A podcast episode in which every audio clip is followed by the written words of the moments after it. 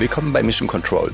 Eine spannende Folge aus meiner Sicht heute, denn das heutige Thema ist inspiriert vom aktuellen Geschehen, das derzeit viele, viele tausend Menschen auf die Straße bringt. Wir begeben uns dabei auf Demos in riesige Resonanzräume und wir nehmen diese Erlebnisse dann auch mit in die Organisationen, deren Mitglieder wir sind. Mit Nora Dietrich diskutiere ich, was das auslöst und ob darin vielleicht auch eine Art Einladung für mehr Verbundenheit steckt, die wir ja offenbar an vielen Stellen immer mehr vermissen und suchen. Viel Vergnügen. Three, two, one, all engine running. Liftoff, we have a liftoff. Liebe Nora, herzlich willkommen zurück bei Mission Control. Schön, dass du dir Zeit genommen hast.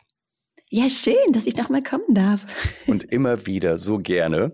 Beziehungsweise wir werden es beurteilen nach dieser Episode. Ich habe dich heute nämlich eingeladen, nicht nur als Expertin, obwohl es davon eine ganze Menge gibt, sondern durchaus auch, um ein bisschen über Meinungen zu sprechen. Das haben wir im Vorfeld so definiert, weil wir werden auch so ein bisschen in die politische Situation reinrutschen. Wir sind beide keine Politikexperten mitnichten. Insofern nennen wir das jetzt quasi einen Disclaimer, wenn man so möchte. Und äh, nichtsdestotrotz bin ich sicher, dass wir da auf einer sehr, sehr guten und auch vor allem spannenden Ebene landen werden. Es geht so ein bisschen um Resonanzräume. Und es geht dann auch vor allem darum, ob und welcher Art Resonanzräume denn in Organisationen denn auch triggern. Wo kommt das Ganze her? Lasst mich kurz erklären, auch die ihr da gerade zuhört. Der Podcast selber ist ja ein Resonanzraum. Wenn ihr euch vorstellt, ich selber bin jetzt jede Woche mit super spannenden Menschen wie Nora am Diskutieren. Das füllt mir über die Birne auf und lässt mich nicht mehr los. Es geht um Selbstwirksamkeit, es geht um disruptive Kraft von Communities. Wir haben sogar über den kategorischen Imperativ gesprochen und Nora mit dir zuletzt auch über die Emotionalität in Organisationen. Dabei spielten Hoffnung und Angst als Emotion eine sehr wichtige Rolle. Und man muss da vielleicht noch einen Satz dazu sagen, das sind beides Emotionen, die in die Zukunft orientiert sind. Ja, also es ist ja noch nichts passiert und das für sich ist ja schon mal sehr spannend. Und Nora, dich habe ich jetzt vorher auch schon gefragt, bevor wir auf Record gedrückt haben, ob du eigentlich auf Demos gehst, weil ich persönlich bin eigentlich echt ein Demomuffel. Mhm. Also ja, ich gehe auf Demos. Tatsächlich wohne ich aber mittlerweile auf einer Straße, wo fast jede Demo vorbeizieht. Das heißt, alleine gestern habe ich mir wieder eine angeguckt. das heißt, ich bin ganz nah dran und kriege tatsächlich mit, also hier in Berlin, ja, was uns gerade bewegt. Und es ist tatsächlich sehr, sehr viele Themen parallel. Also es ist extrem geballt, wofür Menschen auf die Straße gehen. Und das ist irgendwie schön zu sehen, dass es mehr Stimmen gibt, die sich einsetzen. Aber ich glaube, wir wissen beide, dass es damit natürlich nicht getan ist, sondern dass wir an den Rädern drehen müssen, wo mächtige Menschen Entscheidungen treffen können und wo jeder von uns vielleicht auch im Kleinen die Macht hat, Entscheidungen treffen zu können.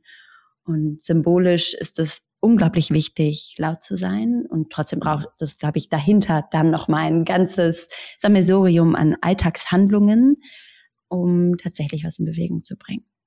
Mhm. So, soweit mal die Baseline. So, also ich, mhm. ich, ich sage einfach ja. Alles andere wäre ja auch irgendwie komisch, weil da ist ja nur wirklich nichts Falsches drin gewesen. Ich behaupte jetzt mal, wenn ich so an meine Demo-Erfahrungen denke, wenn ich an meine Social Bubble denke, wenn ich an die Diskussion denke, die dadurch losgetreten werden und meine Emotionen, mhm. dann behaupte ich jetzt mal, ganz, ganz viele Leute haben jetzt irgendwie so einen Wecker gehört, gehen eben auf die Straße, auch wahrscheinlich wirklich wie ich, sehr viele Menschen, die das sonst so nicht tun würden weil mhm. sie einfach wütend sind, weil sie einfach sagen, ey, da, wirklich? Nein, also so gar nicht. Und das Ganze dann auch mit vielen verschiedenen Motiven im Hintergrund. Sei es, weil sie sich persönlich betroffen fühlen, sei es, weil sie an ihre Kinder denken oder sonst was. Und ich glaube auch, was da passiert. Ich denke an Fassbinder 1974, den Film Angst fressen Seele auf. Ich weiß nicht, ob du mhm. den gesehen hast. Ist mal eine Empfehlung, Angst fressen Seele auf. Der beschreibt das einfach sehr, sehr gut, was da passiert, glaube ich, in der Situation, in der wir gesellschaftlich sind. Ja? Mhm. Zumindest viele von uns. Und ich frage mich tatsächlich, wenn ich sehe, was, was das mit mir so auslöst, das ist, die Demo an sich ist so ein Resonanzraum, ja? wo, wo mhm. viele, viele Fragen dann irgendwie so mit nach Hause kommen. Und eine der größten Fragen, glaube ich, ist, wenn ich, wenn ich erlebt habe, wenn man so Parolen hört und dann auch mitruft und so, habe ich immer ganz doll mitgerufen, habe mich anstecken lassen, Stichwort Resonanzraum, bei Dingen, mhm. wo ich für etwas bin, wo ich sage, ja, das wünsche ich mir. Und ich habe plötzlich aufgehört zu rufen, wenn es um so Dagegen-Parolen ging. Ja. Mhm. Und äh, das macht mich schon sehr nachdenklich und das würde ich gern so schwerpunktmäßig ein bisschen mit dir heute diskutieren. Wie, wie ist das, wie ist das aus deiner Sicht als Psychologin, Psychotherapeutin, auch gerade wenn du in Organisationen reinguckst und die begleitest? Denn beim letzten Mal und auch an vielen anderen Stellen haben wir so Themen wie die Lethargie in Organisationen, ne? also dieses sich nicht verbunden fühlen, äh, mhm. würde für mich sogar ein bisschen in diese Visionsdiskussion passen, ne? weil eine Vision, mhm. wissen wir, muss ja positiv konnotiert sein, aber um wach zu werden, um in die Gänge zu kommen, um zu, sich zu fragen, ey, wo, wo ist das jetzt eigentlich mit meiner Haltung?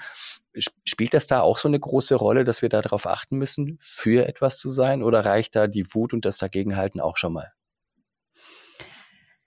Ich glaube, es lässt sich gar nicht so einfach beantworten. Also ich glaube, dass der Mensch sehr gut im Dagegen funktioniert. Ne, also Wut ist ja wirklich eine motivationale Emotion. Also es bringt Energie mit sich. Ne? Wir sind angespannt, wir ballen die Fäuste, wir setzen uns für was ein und setzen Grenzen. Und das hat ja eine krasse Bewegungsenergie, mhm. die total wichtig ist. Ne? Und das ist häufig eben der Moment, wo uns wirklich es wie den Schuppen von den Augen fällt und wir denken, nein, nein, nein, das geht auf gar keinen Fall. Mhm. Und so kann ein lautes Nein uns, glaube ich, auf jeden Fall in die richtige Richtung bewegen. Was da natürlich der Fall ist, dass wir häufig erstmal vor etwas weglaufen. Also wir wollen irgendetwas nicht mehr, was wir gerade haben. Und das ist motivational, glaube ich, sehr, sehr hilfreich als Energie. Und trotzdem ist die Frage, ja, okay, aber wo geht's denn dann hin? Ne? Also nur dagegen sein. Es gab doch früher, ich weiß nicht, ob du die kennst, diese Pinguine, die immer so ein Schild da hatten und stand drauf, Hauptsache dagegen. Mhm. ich weiß gar nicht, ich erinnere mich, ja. oder wofür ich bin. Aber ich bin erstmal dagegen. Ist natürlich kurzfristig hilfreich, aber langfristig vielleicht eben ein bisschen wenig visionär. Ne? Und die Frage ist, okay, aber wo wollen wir uns denn hinbewegen? Also wenn ich von etwas weglaufe, auf was laufe ich denn dann zu? Mhm. Und diese Bilder aufzumachen, sind total wichtig, um langfristig für etwas zu sein, beziehungsweise langfristig also gegen etwas zu sein ne? und sich dann nicht wieder in die Bequemlichkeit des Alltags zurückfallen zu lassen. Ne? So jetzt war ich einmal laut, jetzt habe ich einmal auf den Tisch gehauen und dann fallen wir zurück in die alten Muster. Mhm. Das heißt, ich glaube, dieses Weg von braucht irgendwann ein Hinzu. Und du hast von Angst und Hoffnung gesprochen. Ich glaube, das ist in dem Zuge eine total schöne Emotionsbeziehung, wenn wir die beiden in, in, uns wecken können, um eben dann die volle Laufkraft zu haben. Ne? Wir laufen von, von etwas weg auf etwas zu. Und ich glaube, das ist das, was wir uns von Organisationen heute auch wünschen. Also nicht nur, dass sie sich klar positionieren, wogegen sie sind. Also wenn wir zum Beispiel an Diskriminierung denken, an Greenwashing denken, an ne, ausnutzende Arbeitsstrukturen, an Burnout, dann sind wir ganz klar dagegen. Aber die Frage ist, wie sieht denn das Bild einer gesunden Organisation aus, einer sozial gerechten Organisation, einer äh, nachhaltigen Organisation? Und dafür braucht es, glaube ich, Visionen. Also uns muss klar sein, wie sieht diese Organisation aus, damit wir das dann übersetzen in Handlungsmaßnahmen. Wie kommen wir denn dahin, ganz konkret? Denn daran fehlt es uns häufig. Ne? Uns ist klar, wir wollen das, aber der Weg dann zu dem Neuen bleibt irgendwie nebulös und deswegen bewegen wir uns nicht so richtig. Ähm, deswegen glaube ich, ja, es braucht so beide Parteien einen kleinen Tritt in den Po, um loszulaufen, aber dann eine ganz klare Vision. Mhm. Kleiner Tritt in den Po. Möchte ich aufgreifen, weil ich frage mich, um auch bei der aktuellen Situation zu bleiben. Also ne, solltet ihr den Podcast im Jahr 2025 hören, wir sind gerade jetzt Ende Januar 2024 und die politische Situation ist, dass eine Partei in Deutschland, die wir mittlerweile wahrscheinlich alle kennen, aus meiner Sicht sehr, sehr absurde Ideen formuliert, die einfach äh, eigentlich indiskutabel sein müssten, denkt man, aber sind sie nicht. Und dieser kleine Tritt in den Po ist vielleicht das, dass es publik geworden ist, Stichwort Remigration. Also wenn man es dann mhm. nochmal nachgoogeln möchte, irgendwann, wie gesagt, in drei Jahren. Und ich möchte da drauf bleiben, weil diese Menschen, diese vielen 10.000, 100.000 Menschen, die da jetzt äh, dagegen sind und für etwas mhm. anderes, sind ja in großen Teilen auch Mitglieder einer Organisation. Nicht alle, aber sicherlich mhm. ganz schön viele. Und die gehen ja auch ganz schön aufgeladen dann in die eigene Organisation rein. Ich erlebe das bei mir mhm. selbst, ich erlebe das bei vielen Bekannten.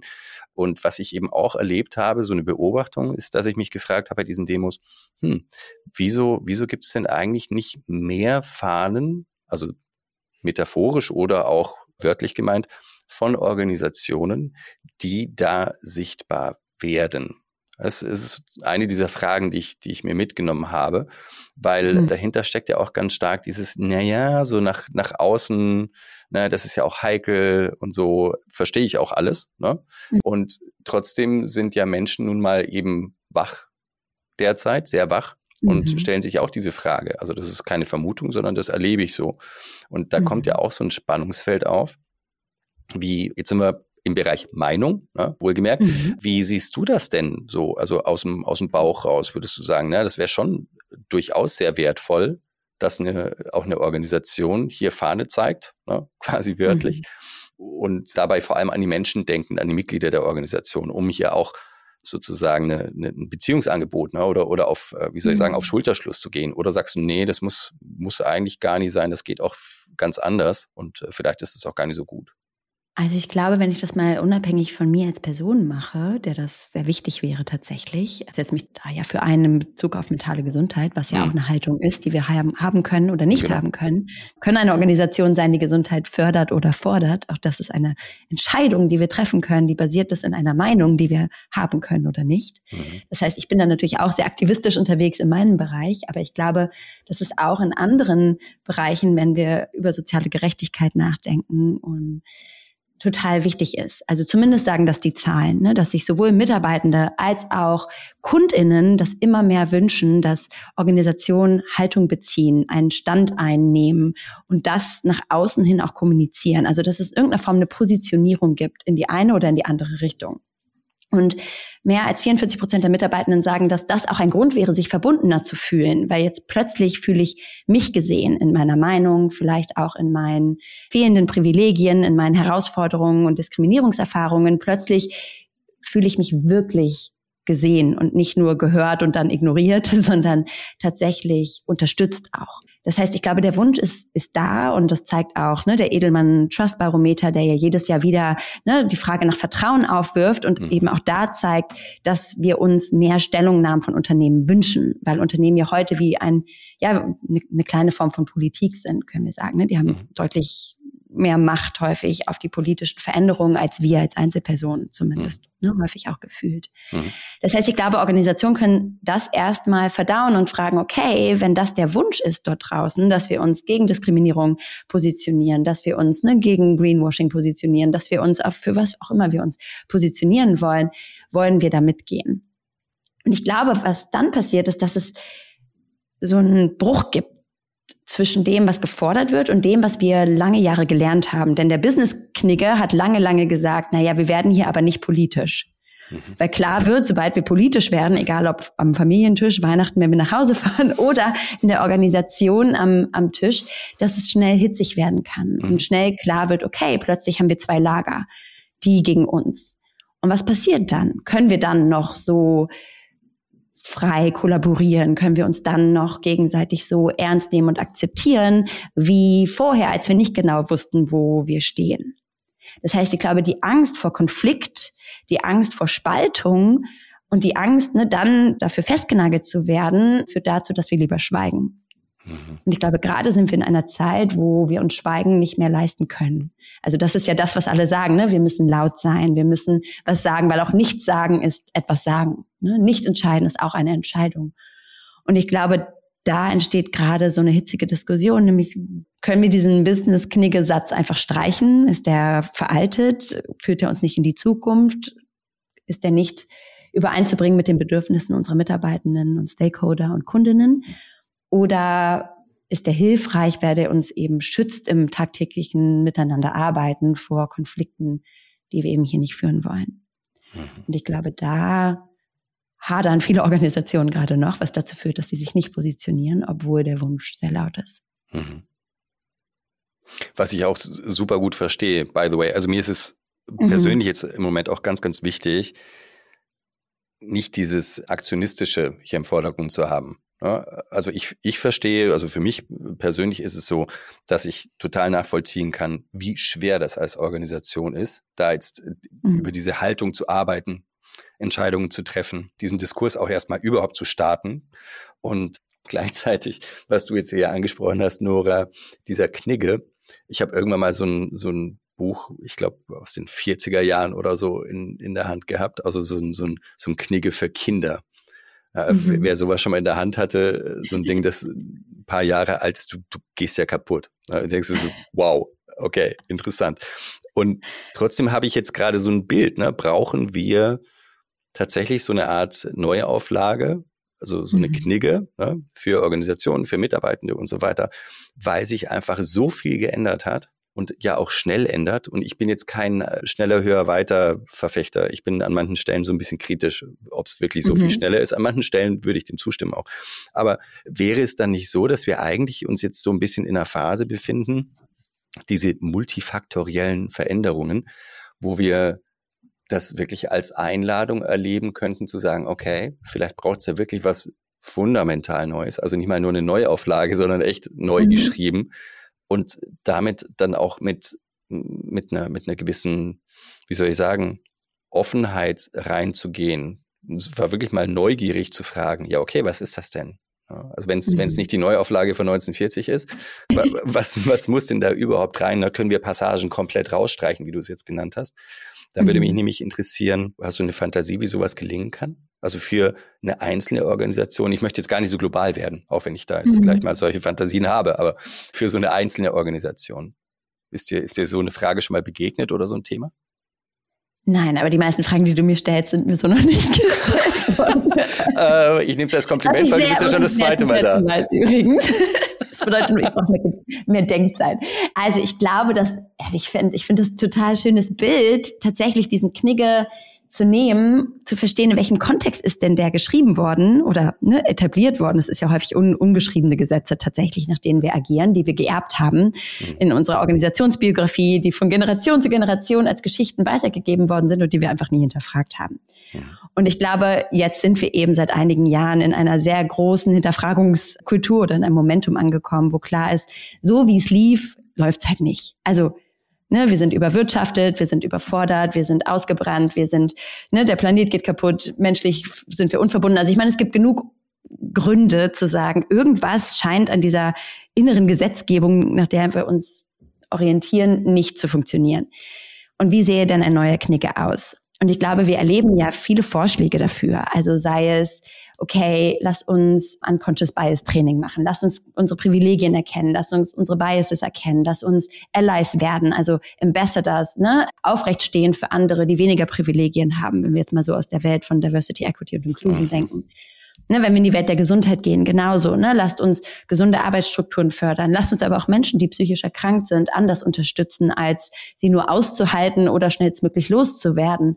Ne, und das Gleiche können wir spielen für Themen wie Nachhaltigkeit, für welche Produktkategorien ne, wünschen wir uns, wollen wir wirklich in Waffen investieren oder nicht. Also es gibt unglaublich viel Diskussionsraum, mhm. der, glaube ich, verlangt, dass sich das auch irgendwie in das kleine heute, morgen, übermorgen in unserer Zusammenarbeit übersetzen lässt. Mhm. Und ich glaube nicht, dass Organisationen für alle diese großen Themen sofort eine Antwort brauchen. Das ist auch sehr überfordernd. Und ne, ich glaube, da ist es so wie bei uns persönlich auch. Uns bewegen halt die Themen, mit denen wir persönlich etwas zu tun haben. Also sei es, ne, weil es unserem Markt entspricht, weil das unser Kundenstamm ist, sei es, weil es unsere Mitarbeitenden bewegt, sei es, weil ich als CEO damit eine persönliche Geschichte habe, sei es, ne, also es braucht häufig irgendwie so diese Nahbarkeit, diese Berührungspunkte, um zu verstehen, okay, deswegen sollten wir uns damit beschäftigen. Ne, denn mhm. sonst bleibt es oft so große Ziele, wo wir immer nicken können, aber so richtig wissen wir dann nicht, wie es weitergeht.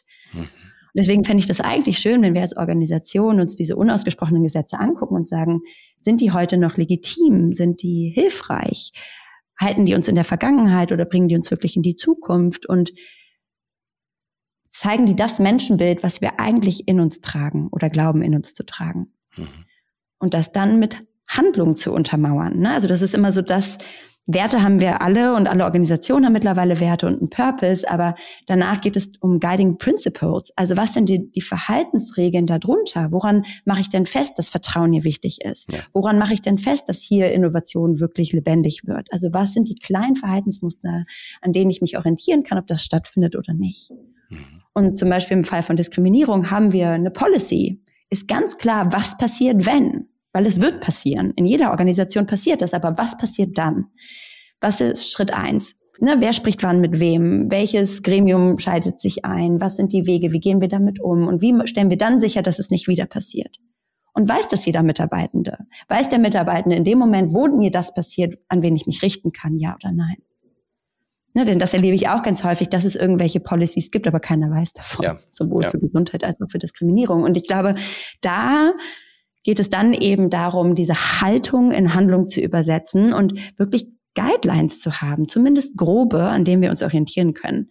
Denn im Moment der Krise oder im Moment des Leids, im Moment ne, des Traumas, da pff, verlieren wir jeglichen Blick für Struktur. Ne? Ja. Ähm, wir sind dann so emotional überschwemmt, dass wir eben nicht mehr ganz so rational denken, wie wir es gerne hätten. Deswegen braucht es das sozusagen vorher schon. Mhm. Ich glaube, das kann jede Organisation sich fragen. Was sind denn vielleicht jetzt gerade die drei großen Themen, die uns wütend machen oder die uns total viel Push geben und sagen, wir wollen woanders hinlaufen?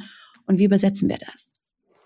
Hui, jetzt bin ich doch bei groß. Bei dem, was du so beschreibst, wir alle, also wahrscheinlich alle kennen das World Economic Forum. Ich habe gerade das World Knigge Forum ähm, mir so ausgemalt. Äh, denn auf der einen Seite finde ich es jetzt sehr interessant, dass du sagst, das kann und das muss auch jede Organisation für sich selbst sozusagen eruieren. Ist ja klar, hochindividueller Kontext, ne? also allein dadurch, was man produziert, wo man sich befindet und so weiter. Und auf mhm. der anderen Seite sind es ja schon auch sehr stark global geltende Dinge, die wir hier gerade verhandeln, soweit. Zum Glück mhm. verhandeln, muss man sagen, aus meiner Sicht, auch wenn es nicht so schnell geht, wie wir uns das so vorstellen würden. Und eine zweite Frage nee, das war eine Beobachtung. Das andere ist. Äh, ich das Fragezeichen ähm, gesucht. Äh, Fragezeichen? genau, ich, ich glaube, ich habe einfach zu viele Fragezeichen im Kopf pauschal. Diese Guiding Principles, da möchte ich nochmal drauf einsteigen aus, aus zwei Perspektiven. Ich frage mich bei dieser Energie, die jetzt gerade bei vielen Menschen da ist. Also wir haben ja gesagt, viele Menschen, mhm. die jetzt gerade demonstrieren, vielleicht ähnliches erleben wie ich, Resonanzraum und so, haben jetzt diese Energie und sind bestimmt auch in einer Position, wo sie eigentlich eher fordern würden, sich involvieren würden und so weiter. Ich würde ja durchaus sagen, das ist doch mal ein spannendes Experiment als Organisation jetzt zu sagen, Leute, wir merken, da ist was los. Wir merken, ihr fordert mhm. hier Dinge ein. Wir müssen die aber gemeinsam verhandeln. Ne? Weil wenn wir, wenn wir schon dabei sind, dann lass es uns auch doch gemeinsam tun. Ne? Sonst haben wir irgendwas gut gemeint, aber nicht gut gemacht. Wäre das ein Weg, wo du sagst, naja, warum nicht? Also wenn, wenn eine Organisation gewisse Voraussetzungen mitbringt, sowas mhm. zu versuchen? Oder sagst du, nee, Vorsicht, sowas muss wirklich, wirklich im Kleinen passieren? Also ist es eine, eine, eine Frage für EntscheiderInnen, um dann diese Principles, diese Guiding Principles auch wirklich anzubieten, mehr oder weniger fertig? Also ich glaube, natürlich ist es immer so die Frage nach partizipativer Organisationsentwicklung, ja mhm. eigentlich. Mhm. Ne? Also nehmen wir alle mit, entscheiden wir das gemeinsam oder machen wir das ganz oben im Elfenbeinturm? Wie mhm. gehen wir eigentlich damit um? Und ich glaube, dass es ein Dazwischen gibt. Also mhm. basisdemokratisch wird es wahrscheinlich sehr schwierig sein. Und ja. wir werden natürlich auch eine große Bandbreite an Meinungen haben. Ne? Also wir haben im Zweifel auch Menschen, die diese Partei wählen, vielleicht sogar in der C-Suite sitzen. Oh, wir haben Menschen. Ne? Hörst du mich noch? Nora! Hallo! Hörst du mich noch? So ist es passiert, liebe Leute. Diesmal habe ich Nora verloren, denn die Technik hat uns im Stich gelassen, wie ihr gehört habt. Und Nora hatte jetzt auch gleich einen anderen Termin, deswegen konnten wir das kurzfristig nicht fixen. Aber wir haben uns entschieden, diese Episode einfach mal als Teil 1 einer Episode zu publizieren, weil ich der Meinung bin und auch mit Nora nochmal sprechen konnte, dass das Ganze doch sehr gehaltvoll ist, wie ihr hoffentlich auch findet. Und wir entschließen uns einfach für einen Teil 2 wie denn Organisationen denn mit dieser Dynamik umgehen können. Ob es denn Sinn macht, gemeinsam Guiding Principles zu entwickeln, unter welchen Umständen das funktionieren kann, wie man die Dynamik, die an vielen Stellen im Moment vorherrscht, vielleicht aufgreifen kann um so manches besser in den Griff zu bekommen, gerade was die Verbundenheit mit Organisationen betrifft, als es im Moment mancherorts der Fall ist. Ich hoffe, ihr hattet viele spannende Aha-Effekte bei dieser Episode und wir sehen uns beim nächsten Mal bei Mission Control. Bis bald.